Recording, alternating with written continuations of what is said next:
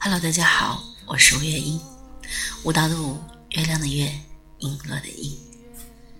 今天呢，想给大家分享一个故事，我们来说说苏琪和容祖儿的故事。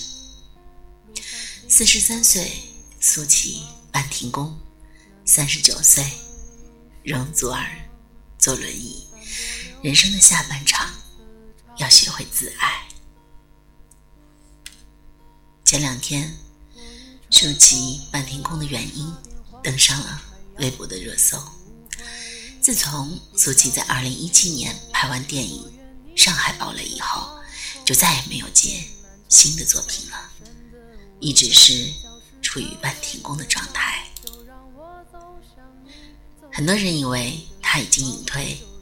直到前两天，四十三岁的苏琪接受了采访，并澄清了原因：因为长期的劳累导致免疫系统失调，休假在调养身体。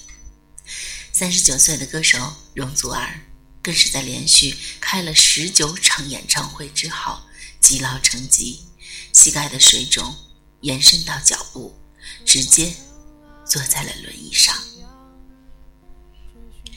他们都曾经太过于拼命，以至于耗损了最重要的健康。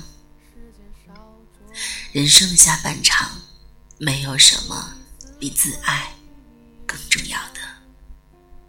如人饮水，冷暖自知。从上面的故事，我们来聊聊人生的旅程吧。关于自爱，有人说，人生是一场单程的旅行，即使有些遗憾，我们也从来没有从头再来的机会。与其纠结无法改变的过去，不如微笑着珍惜现在，因为生活没有如果。不论是曾经的荣耀，亦或是过去的遗憾。都已经成了回忆，得之我幸，失之我命。不要让过去的是是非非扰乱了自己的心情，学会坦然面对生活，目光向前看。与其沉溺于过去，不如珍惜当下，展望未来。人生的是非，没有过不去的。只有回不去的。你要知道，未来的生活中还满是期待。还有人说，没有人能够替你承受，也没有人拿得走你的坚强。每个人都是孤独的行者，在行走的路上，慢慢的变得坚强。白岩松在《痛并快乐》那本书中说过一句话：“生活中会遇到那样的时候，你的内心已经兵荒马乱、翻天覆地，可在别人看来，你只是比平时沉默了一点。没有人觉得会很奇怪，这种战争注定单枪匹马。”也许我们的一生，只是只有自己才懂得吧。生活中遇到了阻力，别人只能善意的说一句“加油”，而那压力和挫折感，只有你一个人才疼得真切。还有人说，走过。这半生都在努力取悦别人，就会真正做到好好爱自己，取悦自己。对呀，诗人问禅师：“夜来香为什么不在白天开花，而在夜晚开呢？”禅师笑着说：“夜晚开，夜晚开的花，并无人注意，它开花，只是为了取悦自己。神吃了一惊，取悦自己，禅师笑道。白天开放的花，都是为引人注目，得到他人的赞赏；而这夜来香，在无人欣赏的情况下，依然自己开放，芳香自己。它只是为了让自己快乐。最高级的幸福，其实就是取悦自己。对呀，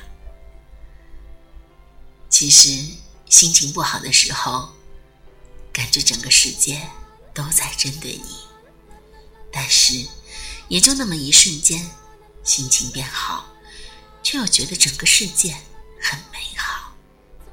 有时候常常在想，是不是自己想的太多，导致人生的过程看似复杂坎坷。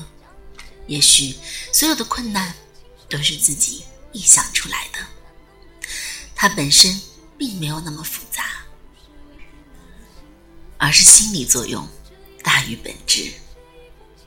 还有人说，曾国藩有一句最有名：“物来顺应，未来不迎；当时不杂，既过不恋。”很多事情，我们都没有必要。为了他而过分的担忧，只有把握每一个当下，才是最好的生活状态。一位叫江湖的朋友说：“幸福是一种内心的感受，它并不遥远，并不陌生，就藏在我们的身边。若你能保有一双欣赏万物的眼光，从柴米油盐的琐碎日常中。”去体验美好，寻常光景里也能开出绚烂的花儿。对啊，一个人心灵与精神的富足，才最接近人生的完美。在有限的生存时间里，有一个好的状态，有一些情绪爱好，比如说读书、品茶、养花、画画、跑步、健身等等。一个人每天。明朗愉悦的心情，一种有趣儿而美好的生活。每天都所做的事情是顺应心意，感动生活中美好的瞬间，那就是幸福。有网友对我说：“假如你把每一天都当做生命中最后一天去生活的话，那么有一天你会发现。”你是正确的。是啊，苹果的创始人乔布斯说：“每一天都当成最后一天，你就会活得轻松自在。珍惜当下，才是正确看待死亡的姿态。把握好今天的每分每秒，才能够在短暂的人生中不留下遗憾。”主峰说。年轻一代源源不断加入的下流社会，其最大的特征并不仅仅是低收入，更在于沟通能力、生活能力、工作热情、学习意愿、消费欲望等的全面下降，也可以说是对全盘人生低热情的状态。指出了因为互联网而变得缩小的世界里，不经意间构筑了。一道傻瓜的围墙，人们只是跟自己相同的人来往，而将其他阶层的人拒之门外。下流阶层缺少的究竟是什么呢？那便是一种生活的热情。简而言之，对中流缺少抑郁的人，从中流中脱取出来的人，或者从中流中跌至更低水平的人，通通应归为下流阶层。回想自己对生活标准的降低，满足于低层次的事物，形成思维低势。